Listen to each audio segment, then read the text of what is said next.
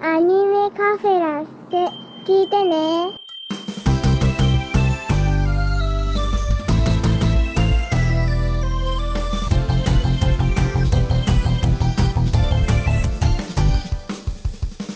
私と共に増える木の実どうも、アニメカフェラテのショーです。裏キングでございます。よろしくお願いいたします。よろしくお願いします。さあ、えーまあ、なんだかんだで今年2018年に入ってから、え5回目の収録になるわけですけれども、うん。はい、あのまだね、配信できてない、なんと去年収録した音源とかもまだある中なんですが、えーそうだね。い言っとかなきゃね。えーちょっと編集がね、滞ってまして申し訳ございません。まあ、そんな中でですね、あのーこれまた昨年本来であればやるべきだった収録をなんと2ヶ月もね何もしないまま過ごしてしまいまして、うん。そうね。もうだいぶ蔵の方でね、えー埃かぶってきちゃったんで、やばいやばいやばい、言っと言っとかなきゃってなるもんね。あーそまあそうだね裏キングさんは埃かぶってたんだけど俺別のところで埃かぶるどころの差が大きいじゃなかったんでね、そうだね。えーもう毎日がこれだったからねほとんどね ということでですね、えーまあこれをもう再生し始めてる人はあまたこの話をしてるのねっていうことで、えー今日「ラブライブサンシャイン」の11話から13話まで一気に3話分やってしまおうかということになっております、で、えーこの最後を飾るのにふさわしいゲストもお呼びしておりますので早速ご紹介したいと思いますはい、はい、まずは、えーこの回といえばもちろん、ね、フェイサーノーズさん来ていただいておりますよろしくお願いいたしますはい、フェザーです。よろしくお願いします。お願いいたしますおお願いします。えー続きましてこれまたですね、えー、と確か2話か3話以外を除いては皆勤賞の、えー皆さんは表情筋さんですはい、えー、ラブライブサンシャイン企画発足3周年おめでとうございます。皆沢です。イエーイどうもよろしくお願いしますよろしくお願いしそまうすか、もうイエーイ出てきた金ちゃん。そうだ金ちゃん呼び流行れって思ってるんですけど ね。僕しか、僕しかまた一人で言わないタイプだね、もうね。ねいやねそう今日2月26日何を隠そうとね「ラブライブサンシャイン」の企画「助けてラブライブ」のやつが始まって、え3周年ということですねそうですね。ね早いですね。ねえそして「ファーストラブライブ!」からなんと1年ちょうどということでうんこんなめでたい日はないですよって時に我々収録してるわけですが、ねそうですね。ねえもういやとりあえず私は今この収録前にウルトラジャンプをやっと手に入れましてねああシャロンかわいいって言ってた話なんですけどもう1週間遅れで手に入りましたよ えーまあ、そんなねいろいろ、えー我々界隈では「ラブライブ!」関連の話は尽きないわけなんですけれどもどうやら一人だけねあのここにかぶってたとかっていう人がいるんでその人のためにもちょっと思い出しながらの、えー振り返りという形にはなっていくと思います、えー今回ショーが何回泣くかぜひカウントしててくださいよろしくお願いいたします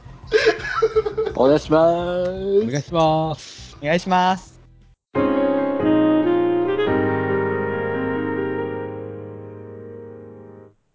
はい、ということで、えー第11話こちらでやっていきたいと思うんですけれどもまあタイトルからまず泣かせにかかってましたね裏の星女学院とうん。クミタンアドモスってことですね。おっおやとそれも見たんだよ昨日 それはもうふみたんじゃないってあその話はいいんだだから でまあそうそういうことなんですよあのフミタアドボスはちょっと置いといて裏の星女学院このタイトルからねどんな話になるのかなというふうにもう期待して見てた人が多いと思うんですけれど、うんまあやっぱりあの学校にお別れをつけるっていうことでね学園祭ならぬ並行祭というものをやっていこうよっていう盛大に盛り上がろうっていう話になって、うんね、この裏の市女学院に感謝の意を示す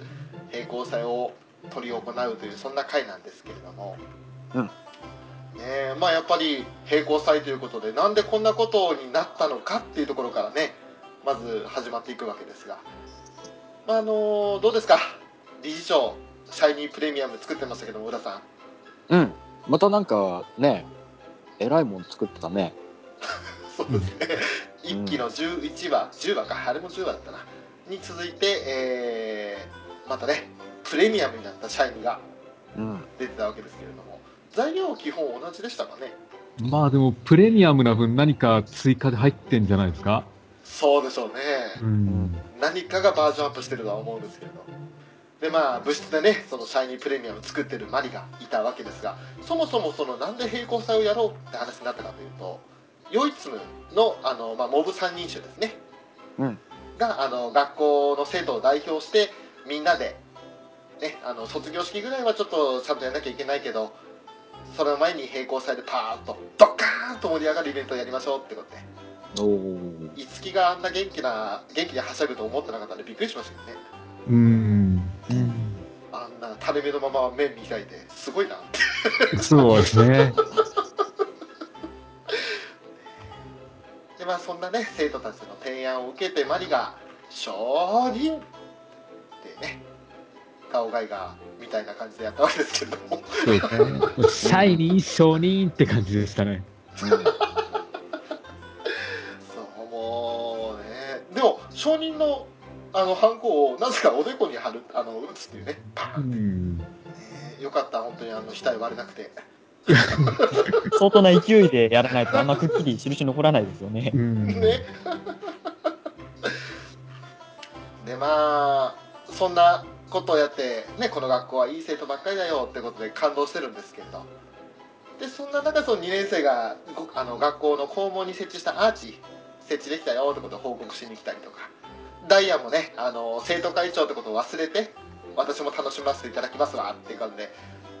そんな中でここですよ浦さんとフェザーさんはいはういんはい、ちょっと皆沢さんにね、あの裏切られて2人でいそいそ教室に何か書いてましたねああこれですうかんうんうんうんうん。皆沢さんちょっとどこ行っちゃったかわかんないんですけど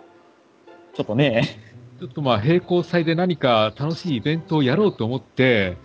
うでそうですねあのやっぱりヨハネは占いが得意なんでん、うん、じゃあ占い小手をやろうということになったんですけどはいちょっと周りに声をかけてみたんですけど、ちょっとやっぱり不人気なんで、誰も手伝ってくれなかったと。ええで、まあ、それを見かねた花丸ちゃんが手伝ってくれたと、そういう感じなんですよね。ええまさかフェザーさんが不人気なんてありえないことが起きてるんですよねうん。どちらかというと、やっぱり裏でこそこそやってるタイプなんで、ああ裏キングさん だけにねあの裏キングさんなんか喋ってちょっとあれ今日はちょっとね、こんな感じでね、僕ね、泳がす感じでやるからね。泳がすからですよやるのそうなんですよね。本当はもうルビーちゃんの手も借りたかったんですけど、やっぱルビーちゃん人気あるから、やっぱ 他に取られちゃうんですよね。うんうんで人気あるっていうのがちょっとほっとしましたけどね、うん図書館に引きこもって、引きこもり気味みたいな、ありましそたうそうかそう。で、仕方ないんで、花丸ちゃんが、もうここは人気のないものが頑張るずらよって、こう、花丸もこちょっと自虐的なんですよね。ねえうん。ああ、そうですね。うんうんうん。今回この2人ちょっとねあのマイナスなオーラが漂ってますよねそうですね。うんねこれが後々のちょっとね布石にもなるんですけれども人気のないが果たしてどうなるかってことでね多分みんなでワイワイやるイベントにはこの二人あんまり積極的には参加しなさそうですから。そうですねそうですね。どっちかっつうと。うん。スタンドプレーが好きそうというか、ね、そっちの方が性に合ってる2人ですよねうん。うん。でもそんな2人で教室にそのね魔法後々魔法人になるんであろう絵を描いていたら何か廊下を歩く得体の知らないものがいるわけですようん。そうですね。うちっちのに体ずれというか、えがひょこひょこと歩ってきましたね。え歩いてきますね、ら。足音もペチペチ言わせて、うん。そう可愛らしく ねえまあ後々わかるんですけれども初代地っていうことでね、うんこんなに本当は丸々としていないうち地がちょこちょこちょこっと歩いてってうん。でそれに気づいてんって思ってたら今度また場面変わってその人気者のルビーちゃんですようん。もう可愛らしい衣装を作ってましたねルビーちゃんでしたね。この役目が今までずっとようちゃんの役目だったんですけれどなんかここで初めてアニメでもその裁縫上手というかでしたねそうですね。ううんん。うんか個としたなんかポジションみたいなのを与えられた感じで、私も結構嬉しかったですね。誰目線なんだって話ですけど。 いやいやいや、だってジーズであれだけ得意なのは裁縫ですっていうふうにね、言われてたのが、アニメで一切出てきませんでしたから、ねうんでしたね。ここで初めて雇とされて、ああ、よかったっていう。ねほっとしましたね、なんか。そうですね。だから2年生の喫茶店の衣装作りなんで、うん2年生でやればいいんですけど、それをまあ1年生からやっぱり裁縫上手っていうことで大抜擢されたんですよね。ねうんうえ、んすごいことですよ、これは。うん。やっぱりだから校内でも有名な裁縫上手ってことなんでしょうね。なんでしょうね。うん。おー裁縫だったらあの人に頼もうっていうことで。うん。もう皆さんさんしかいないと。ルミーちゃんです ね。私の聞い方たがですうね。ん。くど黒ちら沢かといさうんとですね。私、不器用な方なんでね、黒沢さんが。うんそうですね、皆さんさんじゃなくて黒沢さんですよね。そうですすねよね。わしか合ってないです ね。いやでも、やっぱりこういう必要とされてるじゃないですけど、っていうのはやっぱりこうして描写されるとなかなか嬉しいものですね。うん。うんうん逆にヨハネなんかもう本当に必要とされてないなって思って悲しいでそすんね。なことはない。 でまあそんなねあのルビーちゃんが裁縫してるところにチカとリコが来てで。まあ、すごいっていうふうに言ってるんですけれど、うんその脇をまた不穏な影がねしかも今度は2体なんか色が濃い方と色が薄い方がいるわけですようん。おー歩いてるね。歩いてますよね走ってますよねうんで1体はようちゃんだよねでもう1体は誰っていうことでルビーそしてチカリコ3人が追いかけていくとで途中でさっきねあの同じような影を見つけたってことで花丸とヨハネも合流するわけですようんうんうんうん。そしたら何かが走って駆け抜けていくとでその得体の知れないものは薄暗い教室に入ってったよってことでそこに入っていくわけですよね、うんうんうんうん。えーまあ怖がるリコちゃんが可愛いってことでねっていうと、リコちゃんよりもなんかヨハネのビビり方の方が面白かったんで、うんうんうんうん。ああそうですねそれはちょっとね後々あるんですよあ今ねちょっと見てる資料にはそのシーンがずバッサリ抜けてるんだけどちょうど教室の入り口をね見張ってるわっていうことでそしたらここで裏キングさんとどめの一撃がありましたよねどれそれあ、ああ、ああ、そう載ってないんですよここにこんないいシーンがそんなのあったね。うん、そうなんですよ。教室の外に逃げてったヨハネに、花丸ちゃんが、ヘタレタ天使とか言うんですよ。そうそうそう。おいあの顔は最高だなと思いますねなんか本当にヨハネいじられてるなって思って、本当にあそこはありがとうございます。でもとんでもね、もううちの国木田があってこそですから、もうあれ、ね、おお互いあってこそのあれですからね。あの、その横でお化けって言われて、そこそこビビってたテンパルビーもね、ありがとうございますってことで。ねもうね1年生が可愛いですよよかっね。たですね。とにかく可愛いでそしてねそんなルビーとヨハネを2人教室の外に残して3人チカとリコと花丸は教室の中のその何か白いシーツのようなものを様子を見に行くんですけれども思いっきりそのシーツをめくった先にいたのがなぜかシイタケだったっていうねうん。ねどこから入ってきたんだっていうその、まあ、お化けかなと思ってビビビクビクしてたその教室入り口の2人ですよルビーとヨハネねえお化けなんているわけないじゃないとうんうんって言った矢先その後ろから不穏な影が出てくるわけですよねうんうんうん志村後ろ後ろってやつですよそうですね。うんうん うんルビーとヨハネの真後ろにウチッチーが2体立っていたと、そそこでもうびっくりしたルビーが思いっきり悲鳴上げると、うねそうですね。で、今度そのひルビーの悲鳴に驚いたシイタケが慌ててシーツかぶったまま逃げ出すっていう流れですね。 もうねドタバタでしたねうん。うん。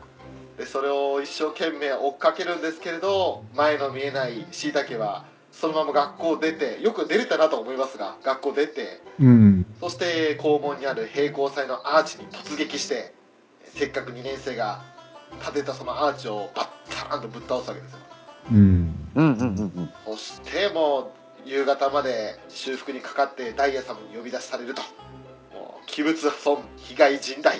アーチの修復だけで10人がかり4時間のロスそんなにかかったんだって思いますけどね、すんごい、なんか、成功、成功のあれなんだろうね、作り的には。ねなんかもうそっちに人を避けなかったんじゃないですかね。ああなるほどただ倒れただけじゃなくいろいろ破損したのかもしれないですうね、ん。うんうん。あとああーの、椎茸見つけた時のリコちゃんが、なんだ椎茸ちゃんかって言ってたのが、ちょっと印象に残りましたね、やっぱり。おおそそううですだね。あすっかしいりたけには相当慣れてきたみたいですね。ねもうやっぱりタイミングとしては5話ですかはい。ねヨハネ会と言われてませんよしりこ会と言われてましたけどもうん。うんうん、あのー、あんこが出てきたあの回以来はやっぱり犬に対しての抵抗はなくなったんでしょうねそうですね。あです。ね。普通にしいたけさんと呼べるうん。ビビることがない、で、えー結局そのダイエ様に呼び出されて、ね、このオクラどう取り戻すんですかっていうふうに、まあ、怒られるんですけれど、ね、うん。でも準備するんだったらもう今日は特別だからってことで隣にいた理事長ですよマリちゃんうん。お原家が責任を持って送るからちゃんと家に連絡して残って作業続けてよとお原家の力使いますねすごいですよね。うん。うん日記の最初の方はお原家に頼れないってずっと言ってたけどもう頼るうん。というかお原家の力を借りて学校を存続させるってことだけはしないっていうことなんでそうですね。そうの他のん。ことだったらもういくらでも使っていいですよっていう感じでもう太っ腹すぎるっていうねそこさっぱりしてるのがなんかマリーらしくていいですね。そうですね。うんううんん割り切ってますよねそうですね。で、このシーンでダイヤの額にはやっぱりあの、承認員がくっきりとついてるんですよね。キュッキそュうッキュッキュッ拭いてんだけど全然取れない打ちない。もう完全に油性ですよね。ねそしてまあそれであのマリーがそういうふうに言うんだけどもダイヤは最初乗り気じゃないような感じでまたそんなこと言ってっていうふうに言うんですがマリちゃんはねいいじゃない今日ぐらいと。でダイヤも「いや私もそういうつもりでしたわ」っていう感じでこう2人とも笑顔でね分かり合ってるっていうのも印象的ですね。 うん。うんうんうんまあ、あとはそのなんでそもそもそういう事件にしいたけが学校に潜り込んでそんなアーチの修復に4時間もかけてしまったのかってことでミトネーが謝りに来たとそうですね。なんか散歩中にリードを外し、離しちゃったみたいで、その勢いで椎茸が逃げてって、なんか裏所に入ってったみたいですね。でそのシーツはどこからっていうのはわからないですけ ど、確 かにまあそれでお詫びにということで持ってきたのが、ね、高見家特製のみかん鍋ってことでうん。さすがにちょっとみかん丸ごと入ってるのはどうなんだろうと思いましたけどそうなんですよね。鍋にボンボンとみかんをそのまんま放り込んでるだけなんで、ビジュアル的にはあまり美味しそうには見えないんですけど、うん。うんまあでも、花丸ちゃんが美味しそうに食べてたんで、ありなんですかあれなねんで。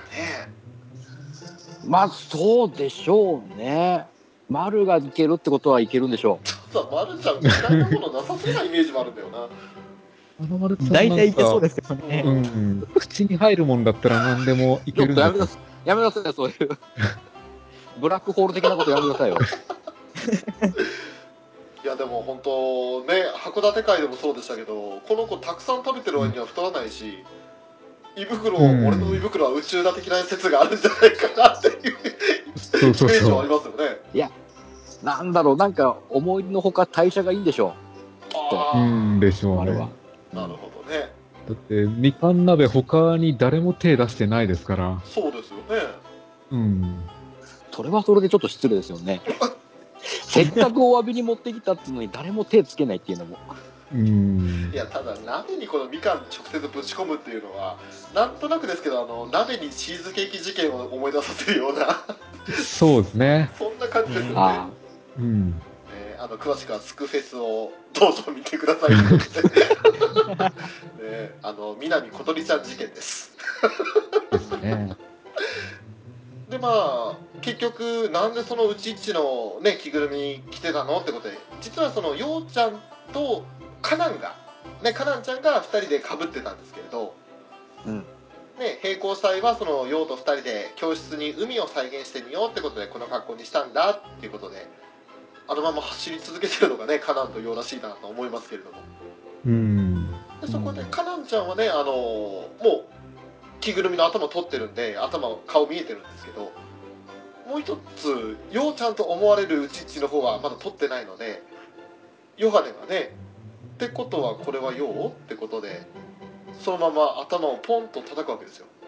そしたら、うちっちの頭がそのままポロンと取れて、中身が空だったと。そ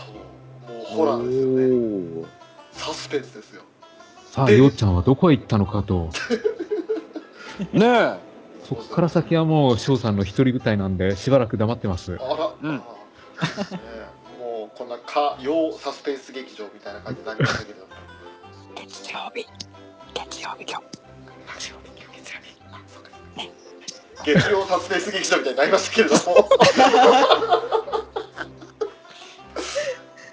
えまあそのうちいちの中にいなかったようちゃん果たしてどこにいるんだってことで、えー立て直したアーチの、まあ、最終チェックというかねあの確認に行ってたんですよねうんで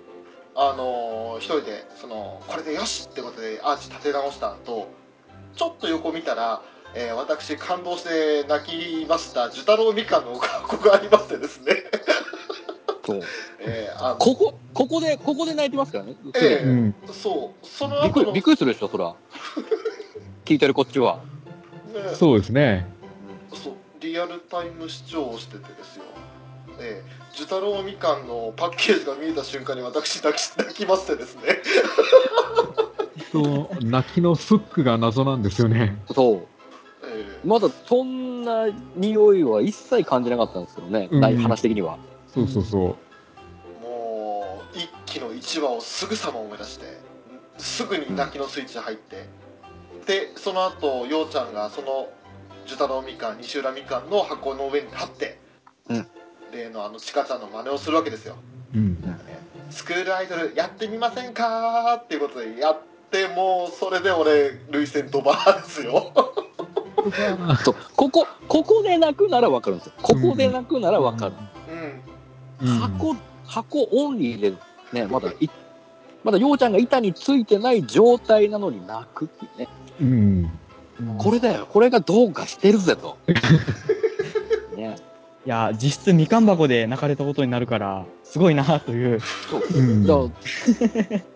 この無機物に感情移入するっていうのがねうん。すげえなとフ思っルアて。イドルでなしにみかん箱。そいやーあのですねこのなぜそこでちょっと感極まったかと言いますと、えー私実際に沼津に足を運んだことは皆様ご存知かと思うんですがえーうん正月、さんのところでカンカンみかんタルトを食べに行った時にこのみかん箱が実際にお店の中にありまして、うん。そこ。にあのー綿あめちゃんのぬいぐるみが乗っかったんですよおう。う。ほうほうほうまあ。それが非常に可愛らしくてですね非常にこう印象に残ったんですよねあでそれも相まってこうなんかみかん箱にすでに感情移入ができる状態になってしまっていましてですね、えあ。ーうん。まあ、理解は多分得られないと思いますけれど私ここで二度泣きしましたんでもうね素晴らしい診断だと思いますなんか、今の話に共感できるという人、ぜひアニメカフェにメールください。そう。あの、ください。ハッシュタグつけてね、送っていただけると、ね翔さんが泣いて喜ぶので。そうハッシュタグどうかしてるんでねお願いいたしますそれは多分ちょっと別のなんかハッシュタグに伝えそうやダメだなハッシュタグアニメカフェでお願いしますでまあそんなようちゃんのねあのちかちゃんの真似の宣言があったところで今度はそこにちょうどちかが来て「ね、はいスクールアイドルやります」っていうことで宣言してくれるんですけれどでこの2人でねなんか不思議だなと静かだねと学校はあんなに賑やかなのに外は静かだねってことで話をしてるんですけれどももうこの2人のこのやり取りがいかがでしたか皆さんもう本当に私は感動したんですけれどうん、ここはいいですよね。うん。うん。よかったよ。なんか今までを振り返っているような今を楽しんでいるようなうん。いろんな感情がこう出てたなっていう印象があるんですけれどそうですねう。んうんうん。そんな中でねあのカナンは同級生だと思われますが一緒になってあの顔に絵の具をつけながら水色の絵の具を、ね、板に塗ったりとか、ううんうんん。うん。うんそんな微笑ましいシーンもあったり、あとそんな地下と陽の話を邪魔しないように陰で見守ってるリコですね。うん。うんこれは浦さん、このシーンのこと言ってますよね。あれ、俺なんか言って言ってたね。本当何言った俺。やっぱ完全に忘れちゃってるからダメかな。う振んら。ない方がいいかな。 ね、あの気を使ってるねっていうことで、なんかこれやっぱりあそね、幼馴染の2人だから、自分はやっぱり転校してきて仲良くしてもらってるけど、2人の会話に何も何でもかんでも介入しちゃいけないなっていうふうに気にかけてるというか、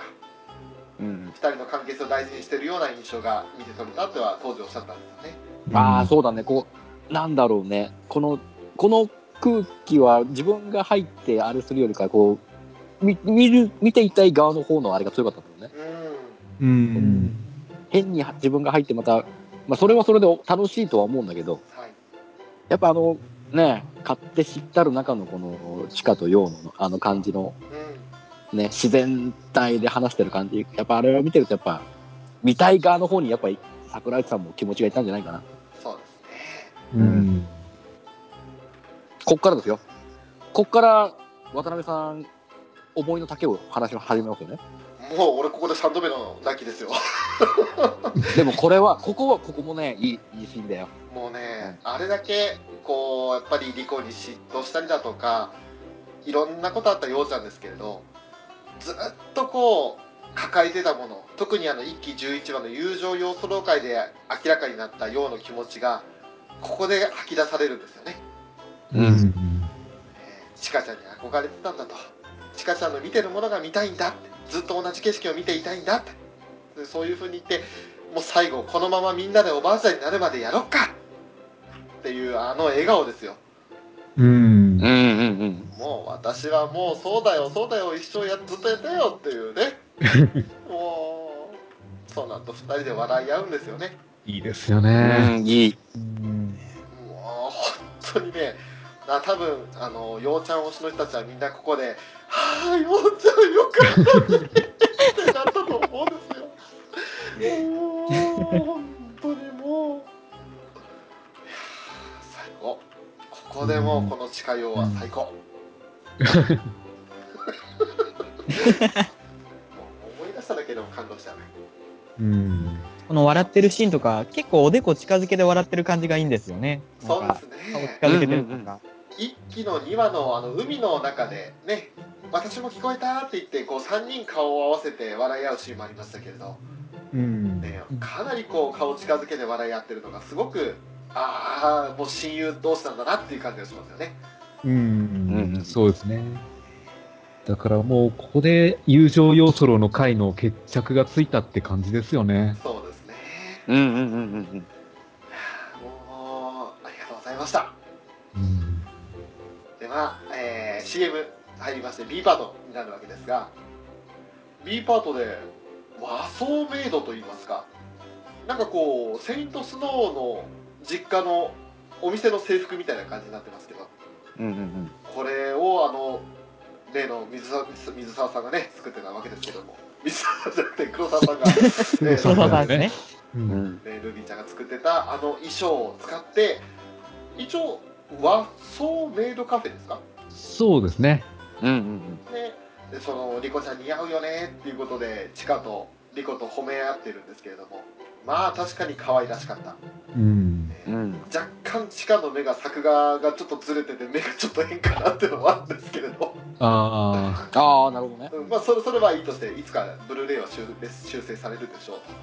ということでね、まあ、本当に確かに可愛らしいんですよあ。うん。うん。でそこでこの衣装のモデルになったのがねえリコちゃんの服これがすごく参考になったよってことで壁食い大正ロマン編ということでねまた随分とマニアックな本持ってますよね。ねえ。うんねこれボリュームしかも48でおかげさま12周年うん。すげえな。なかなかな、ねえ、ベテラン、ベテラン誌ですよ。ベテラン誌ですよねすごいですね。あしかも12周年で48ってことは年4回発行ですよ、あ。完全な機関誌。ね、春夏秋冬それぞれ壁食いはねどんどんどんどんこう人気を重ねてってこれまでの、ね、12年ありがとうということで。しかも最終回にしていよいよクライマックスとかっていうのもちょっと書かれてたりするんでもしかしたらこの12周年で終わっちゃうのかもしれませんねそうですね。リコちゃんこれから何をね生きがいにして生きていけばいいんだろうかってことになるんですけれど まああのそんな壁食いの本を出されてねマキちゃんかと思うようなブレーっていうねうんでたまたまよ家にたまたまあっただけよって言って近いないよ、ないよ。ないよ。たまたまないよってね普通はう。ん。まあ、チカが呆れ顔で「リコちゃん」っていうふうに言ってましたけれどもこれが参考になったってことですごい素晴らしい賞ですよねそうですね。ですね。だとは思えないほど。うん。そろそろ休憩の時間だよ交代の時間だよってことでで校内見てきなよってふうにクラスメートに言われて行くんですけれどチカはリコを誘うんですがリコはちょっと用事があるって言って断るんですよね何の用事があるんだってことでこれは後々につながるんですけれどもそこで今度またようちゃんとかなみちゃんまあ顔は出ないんですが、えー、うちっちの着ぐるみをかぶった2人のと裏の市アクアリウムのシーンで、うんこれであのダイヤちゃんとよダイヤさんと呼ばないでの回で出てきた幼稚園児たちはいはいはい。はいはい。と子供たちを招待してそれでアクアリウムの上映というかねその演劇みたいなのやってるんですけれどもまあこれは微笑ましかったですねうん。でシーンが変わって今度はえっ、とここで皆沢さん推しのルビーちゃんが大活躍するクイズ大会ですねですね。大活躍してましたね。正解目指して、頑張るビーって言ってましたもんね。本当ですよ、うんもうそれが可愛らしくてもしかもちょっと無理してる感があるんですよねね、ちょっと汗がね、ねそうでいいすやつになね。ってましたね。ルビーこんなことできないのにっていう感じでこれ、あの、先週の品川の最初の僕だね。えええちょっと、ちょっと最初、ちょっと頑張っ、頑張りすぎて、あああね、頑張りすぎましたけど。あ。いや、やっぱりね、M の C は伝わらないよ。 M の C はちょっとね、うちは、うちは感が強すぎたかなと思って。うん。いや、桃屋のおっさんも戸惑ってたからね。そう。M の C ってなんやねんって言ってましたね。ーもう前回の桃屋さん会がねもうだいぶすごかったんで今回ハードル上がってますからね、いや、だって、あんあんなに行く前からね、やいのやいの言われてたんで、もうどうしようですよ、こっちは。うああんもう。そんな高く上がったハードルなんて下からくぐればいいじゃないもうだってもう下、下も完全にもうくぐれないようにもう埋められてたからね。 いや、そうだって、メックさんいたら逃げらんないでしょ。そうそうそう、そうそうあの、あの ね、GM 法すごいんだから、本当に生で言ったら。 恐ろしいよ。でそんそんなのはいいんだよ、そんなのはいいんだよ。いいのかよ、うんクイズ大会だよ、やろう、やろう。もうねそんな頑張るビーしてたルビーちゃんとで問題を出せたのはダイヤさんですね、うんうんあうのんもう黒沢家による「ラブライブ!」クイズですよもうねここはね、あのちょっと私個人的にはダイヤさんが司会じゃなく金賞さんが司会だったら私とフェザーノートさんはこのクイズ台に並んでたなって思うんですけれどああ、やらされそうですね。金賞さんが問題読み上げる前に答えを出すっていうね答え出して。そう。だからもう早押しクイズの要領で2人同時に答えを出したんだあの時はしかも正解したっていうね、枕投げでしたっけね。うんなんか変な流れでしたね、あれは。そうもうなんかさも当然のように答えちゃってお前らいい加減にしろよって怒られましたいねや、ねだって、最初3択だと思わなかったんで、えなんか普通にスルッとそのまま答えちゃって。そうなんですよ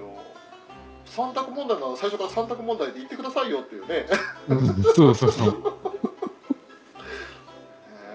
ーだから、えーまあ、そんなシーンをちょっとね私個人的には思い浮かべながらこの「ラブライブ!」クイズに答えてる、ねえー、と福岡の2人組スクールアイドル第2回「ラブライブ!」で決勝まで進んだということでうん福岡の2人組ということで、まあ、正直言って分かりませんでしたけれどもうん。答えはなんとね「あのドリームっていう 福岡に全然関係なさそうな名前のね しかもこれ多分見てる視聴者誰もわかんないんじゃないかっていう問題だと思うんで多分、公式が出してないことでしょうね。ですよね、うんうんうんうんあいや、多分、無印の1話でほのかがスクールアイドル紹介するときに、なんかどっかで載ってたような気もするんです よね。あドリームっていう。あええ本当そう本当にうろ覚えなんで、もしよよろしければ各自確認のほどって感じなんですけど、うん。見るとすれば2期の11話ぐらいラストライブあたり多分え結構よ2、3回ぐらい名前出てたような気がしないでもないんですよね。あーちょっと無印を見直しましょうかだ かな。ねえちょっと気になってきたっ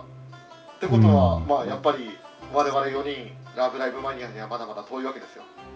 まだまだですね。まだまだだね。そう,、うん思えば一期の最初からダイヤさんのクイズわかんないですもんね。 そう1期の2話でそも、うそねう、そうそう。ありましたしねあの時もねあの4人スキップしてる4人は誰って言って分からなかったんですよわからなかった。うんさすがに。あれはわからない。だからね悔しかったですね。 毎週見てる映像なのにっていうね。悔しい悔しいだよ ねそういうことですよ でちょっと今さらっと流しましたけど浦さんなんかちらっとテニスの王子様ネタを振るのやめていただけませんかねちょっと、そんなつもりないよ、こっちは。まだまだだねねえ。俺は上に行くよって言うよ、じゃあな。ねあ俺俺様の悪徳を踏み台にしていくよって言う。バカ、これ、それ違うじゃん。それ違うじゃんそれ、それこそれ小芝居じゃないじゃん。それそれミルハさん喜ぶやつやんね、 それ森森永から正式にこの、ね、誕生日祝いが来たっていうあれじゃん祝辞が来たってあれじゃんね、ちょっと脱線しましたけれども、ねまああのしかも本当に大さん本当に「ラブライブ!」が好きなんだなってことで感動してるわけですが、えーそんな地下の後ろから肩をトントンと叩く謎の手がありまして、ねうんびっくりして振り向いたらウラキングさんうんあなたがいたんですよ怖いですねね怖かったねすごいなんか切実だったねうん。本当にあの暗い顔占いいに興味ないずらか ってものすごくこのもう今にも枯れてしまいそうなこの細いこの弱々しい声でもう本当にもう困ってるんだなっていうのがね鹿の手を握りながらすっごい困り顔で訴えてくるわけですけれど、ねねえ本当に大変だったんでしょうねえ、そうですね。で何が大変だったかってことでそこに招かれたのがまあヨハネの占いの館みたいな感じですかそうですね。もう本当に誰もいませんね。 そうでもやっと来たと思ったらヨハネはいつもの調子でねどんな悩みもズキュンと解決してあげましょうと。その時点で普通みんな帰りますねいや結構 ですつってで結局その悩み相談何に悩んでるかっていうのを聞かずに恋の悩みですねって言ったら「いえ全然」とうん。逆にここで地下がもし「そうなんです」って言ったらもう地下推しの人たちはそうでガタすガタってなね。るでしょうねね「どどどどどどでなんだ!」っていうそういうような感じになると思うんですけれど誰っていうよりも、どっちって言うでしょうね。ああそっかリコのようなのどっちなのってねうん。ねそうで まあそれはいいとしてで結局その人が来なくて悩んでたのはこっちずらってねラッキングさんが俺じゃない好きだだよなんでなんですぐそのさうん擬人化する擬人化っていうかさ、人なんだけどねまるちゃんもね、いやあのこのアニメカフェではウラキングさんだよ擬を擬押しをす擬押し化するのこね清しかねギオシカ。なるほど。ギオシカ感。擬押し化じゃなくてそこはちゃんともう国木田でいいですから俺俺って言うと本当にまたそらイメージ崩れちゃうじゃんぶっ壊れちゃうじゃんうんまあそうだねそうですね、じゃあまるちゃんで ヨハネはヨハネでねまたじゃあ今度はってことで自分の悩みをね最近太ってきて体重が気になるそれはよしこちゃんつらいや、ひどいこと言いますね。まあこれはもう函館界からずーっと言われてることですからねうん。うん。もう仕方ないななんででもこんなデブキャラになったんでしょうかねうん、急に来ましたよね。ねんそこまでいろいろ食べてる描写はないんですけど、そうなんですよねむしろ食べてる描写なんてパッと思いつく限りだったらあの函館の焼き鳥弁当と正月のみかんジュースとか、あの辺ぐらいかなと思うんですけどそうですね。あとは夏に3人でアイス食べてたりとか、うんうんああうんこんなもんなんですよね。うんうんうんうんねだからあんまりそんな爆食いしてるイメージがないのとあと中の人のイメージが強すぎて太ってるイメージが全くないっていうないですうね。ん、なかったね。むしろ細すぎてちょっと心配になるぐらい細いですからうん。だから全然デブキャラのイメージがないのにめちゃくちゃいじられてるっていううん。うんもうこっからはあとはもう吉丸劇場ですよね、そうですね。うんまあ、この辺はちょっと浦さんお願いしますわえ久し、久しぶりだからちょっと緊張するね。うん。緊張するね。素直に何を占ってほしいか聞いた方がいいずら。うっさい聞かなくても脳内に響く打点のささやきが全て教えてくれるのです。とにかく占ってあげましょう。ミュージックえーそうさんけんだヨハネそしたら本格的なねあのエレクトーンの音が流れるわけですけれどもそのエレクトーンの音が流れた先にいたのがね鹿の誘いを断ったリコちゃんですようん。うんなんで私がとかってブツブツ文句言いながらも、えーリコちゃんが勝手に手伝ってくれるってさすがリトルネーモンリリーすらもうリトルネーモンリリーがマルちゃんにも浸透してるっていうそうですね。ね。いや、でもここ、珍しく上級生をいじるっていうね、丸が。そうでしたね、うんね、い同級生同士のいじりだったらもう、もう前、率先してやってたんですけど、うんうんここは珍しくね、先輩をいじるっていう。いやもうリトルネーモンリリーの時点で先輩じゃないんじゃないですかもしかしたらヨハネの眷属だかああ、もうじゃあ対等なんですね。らうん丸の中でこの、リリーの、 リリーの立ち位置はもう一緒になったってことだよね。そうまだあ、っもて、うここはいじっていい人のくくりに入ったってことね、リリー が。もうそういうことですよねヨハネ自体がもうねリいじっていい人自分よりも下の存在みたいな感じになってるんで下、下なんだ。下、下っていうわけじゃなくて、下の下なわけですよリリーに関してはねあーああ、まあなるそほういうことど。か。そうね。そしたらもういじるいじいじってなんぼよこっちとだよ っていう感じです よさすが。いやーでも、リコちゃんも優しいですよね、本当に。そうね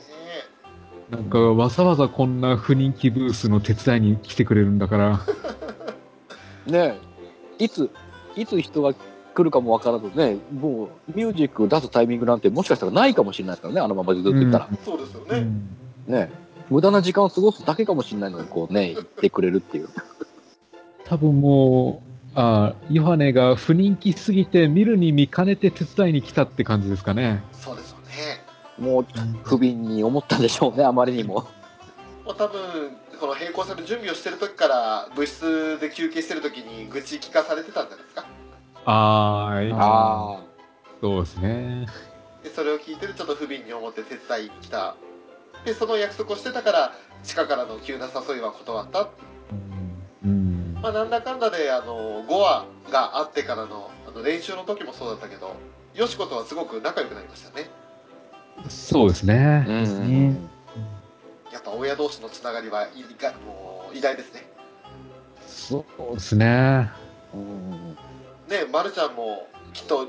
ちゃんとねその約束通りというか来てくれたリリーのために自分はもう外出て誰か連れてこなきゃっていうふうになってさっきの占いに興味はないづらかいだったのかなと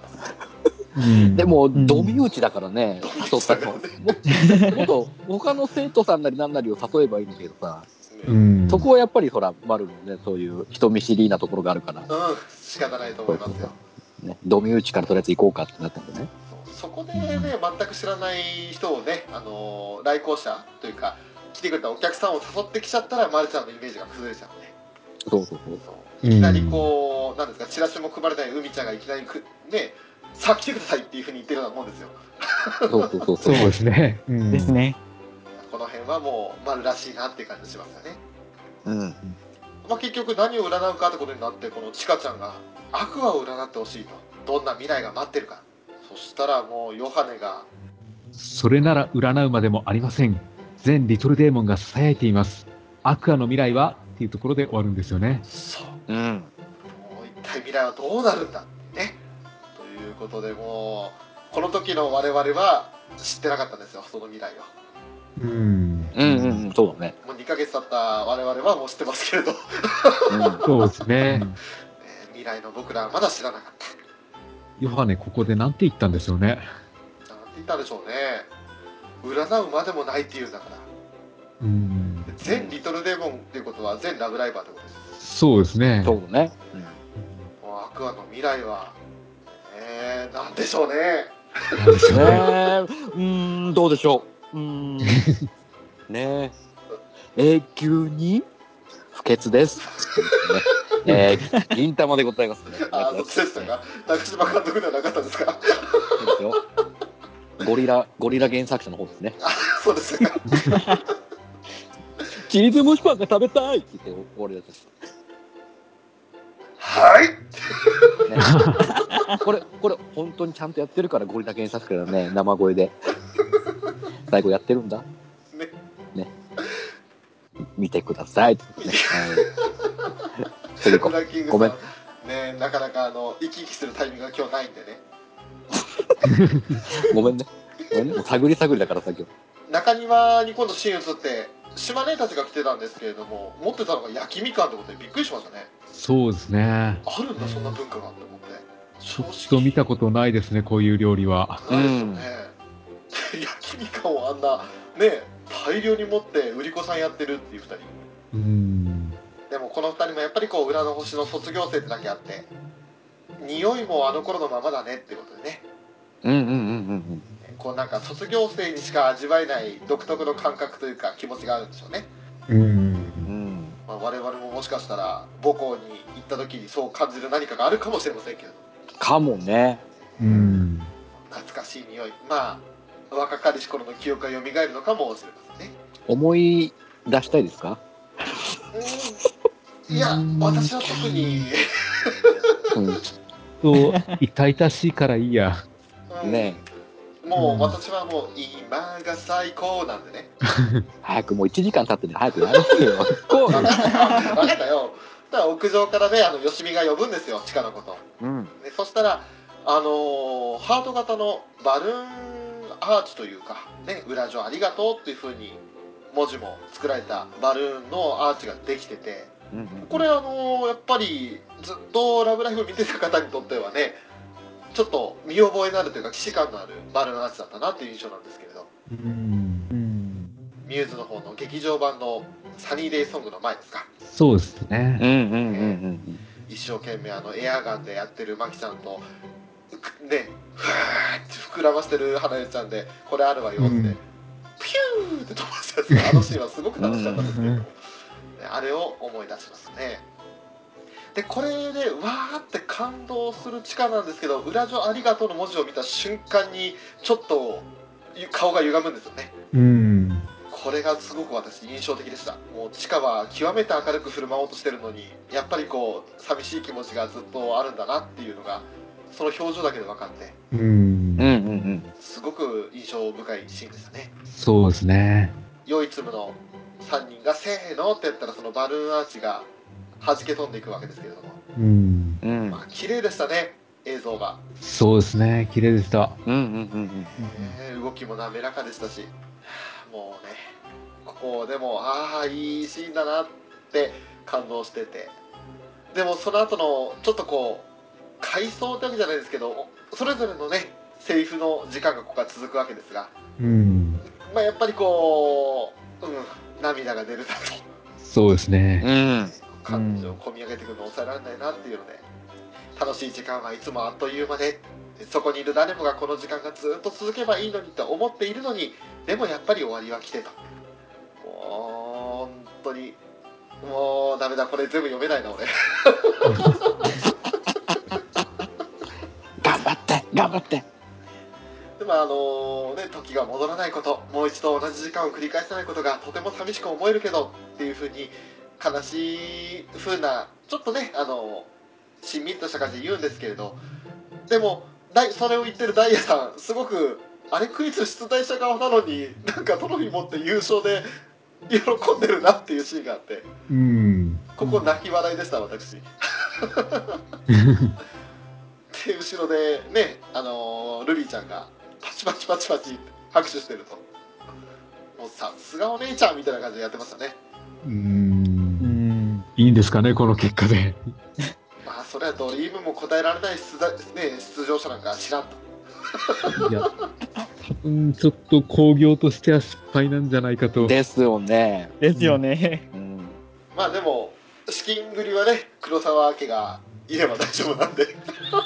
まあ、そうですね。失礼しましたこれが時が進んでいくことなんだなって実感できるずらでこの時が進んでいくっていうまるちゃんのセリフなんですけどこれちょうど1話前の第10話でも時が進んでいくっていうのはまりちゃんが言ってたんですよねそうですね。うんうんうんうん1年生とリアちゃんが仲良くしてるのを見てはっっていう風にね感じるってだからそれを今度はまるちゃんも感じていくとうん。うんうんうん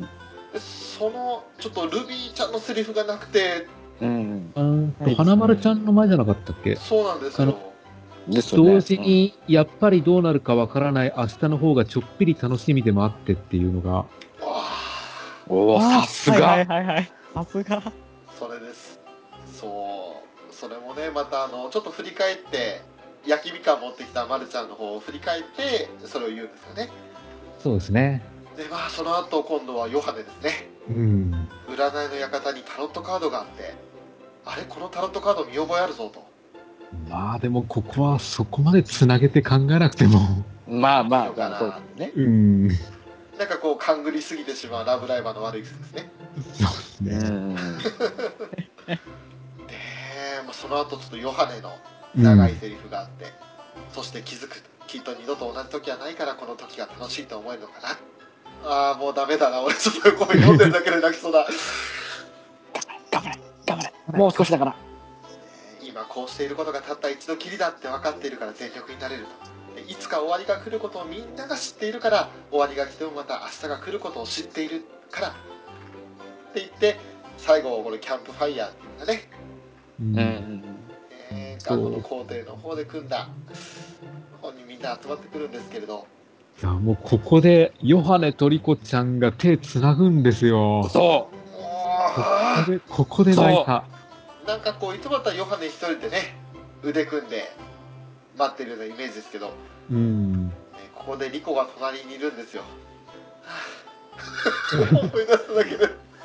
ねで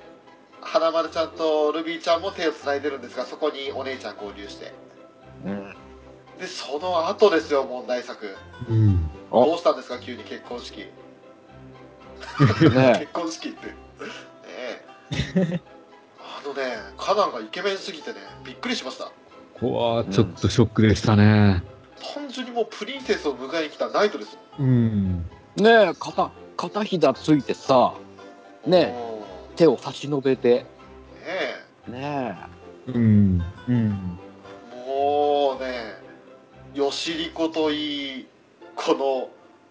のねカナマリといいえ。うん。いや、んヨシリコはまださりげないからいいじゃないですそうか。そうそうそう。まださ、こう、こう、視線の外のところで、こう、され、二人だけでっていう感じの空気が強かったけどさ、うんもう、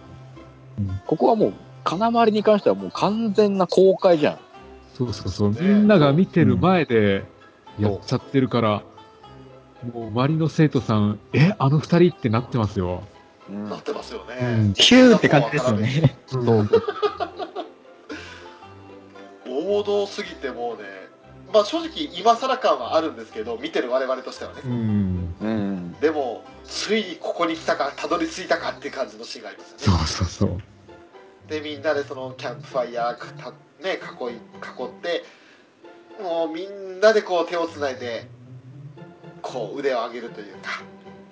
万歳みたいな感じでやるんですけれどうん。で最後そのキャンプファイヤーの前でマリがね並行祭を終わりますと、うんでこの学校がどれだけ愛されていたかどれだけこの町にとってみんなにとって大切なものだったか何よりも幸せで何よりも温かくてでもごめんなさいとうん。もう少し頑張れたら並行することもなかったのに統廃合になることもなかったのにって言って一人こう責任を感じて謝りながら泣いちゃうんですよねそう俺もここで泣きましたね。いや来ましたーね、ですね。ここはいやーもうねマリが泣くと大体俺も泣くんですけ どそうなんですね。普段明るいだけに、やっぱこれだけ責任感じてるんだって思ってるとね、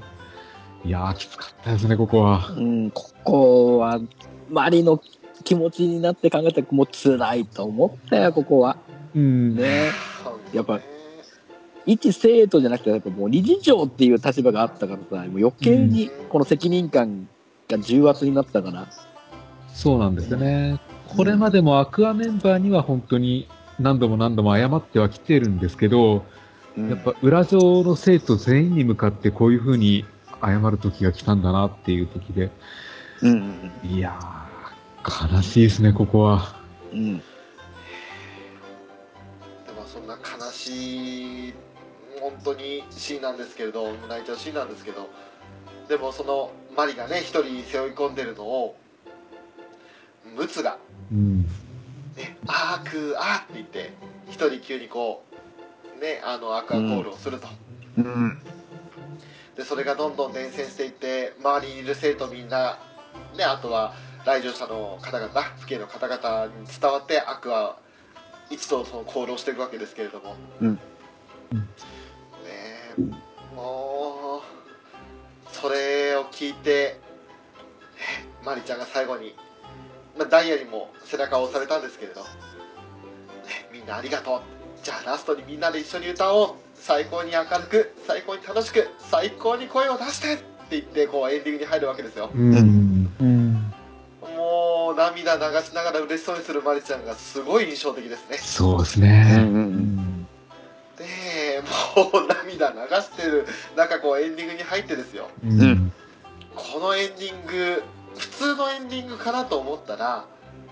マリがみんなで一緒に歌おうとうん。うん。言ったのがそのままエンディングになって「アクアと裏の星の仲間たち」っていうタイトルで「勇気はどこに君の胸に」歌うんですよねそうですね。うん、うん。しかもそれがアカペラといううん。うん、こんなさこの演出はすごかっこれはす暑かごったかでっすたねね。。た。うん。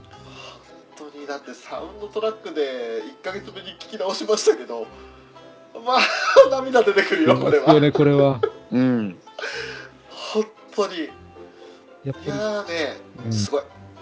通常のエンディングが終わった後に、あれまたなんか続いてるぞって思ったら、急にみんなのアカペラが入り出したんですよね。も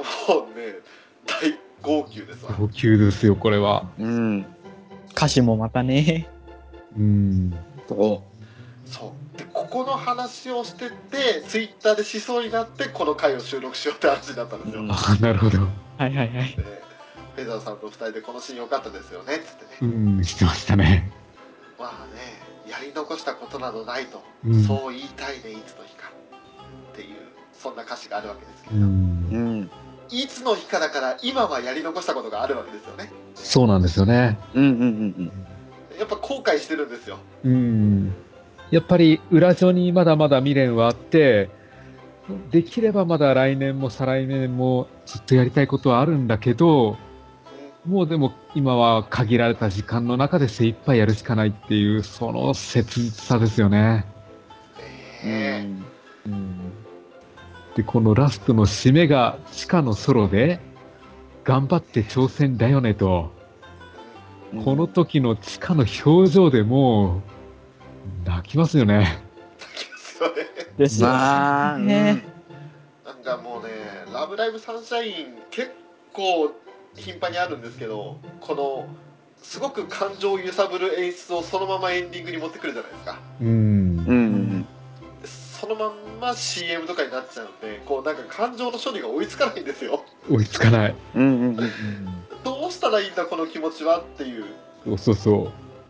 こうね、だから、キャンプファイヤーがまだくすぶってる間に、こう、なんだろう、上にスーッとパンして終わってくれればまだよかったんだけど、えあの、火が消えるところまで移して、そのまんま終わっちゃったからね、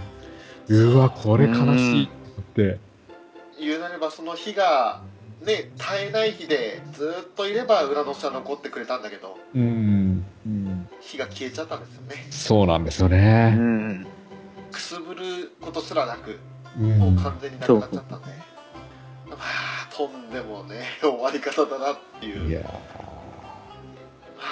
本当にね、あのーこんな11話素晴らしい11話からもう泣いて泣いて泣きまくった我々ですけれども、ーうん。うん。 11話はやっぱり、あのー始まり自体が、裏女の生徒たちからのスタートじゃないですか。はいはい。その辺でやっぱり、これまでの話とは違うんですよね。うんアクアから動き出すっていうことではなかったんで、はいやっぱりあのタイトルに裏の星女学院ってついてるように、裏女がメインなんですよね。そうですね、うん。だから、なんだろう、アクアじゃないや、えっ、と、屋上のバルーンアートを飛ばしたところとか、うんやっぱり本当に裏女の生徒たちがアクアに対する感謝を伝えるっていうたところが大きかったですよね。そうですね、うん、だから、むっちゃんたちがキャンプファイヤーでアクアコールするのも、やっぱりこれまでのアクアの、なんだろう、働きぶりに対しての感謝の会なんですよ。そううん。うでんすね、うん。アクアからは裏の星女学院そして裏の星のみんなに対して感謝で反対に裏の星のみんなからはアクアに感謝っていう、この相互に感謝し合う関係が成り立ってるのがすごく素敵ですよねそうですよね。だからこう、決勝前にこういう回を入れるっていうのが、やっぱすごく良かったですよね。なんか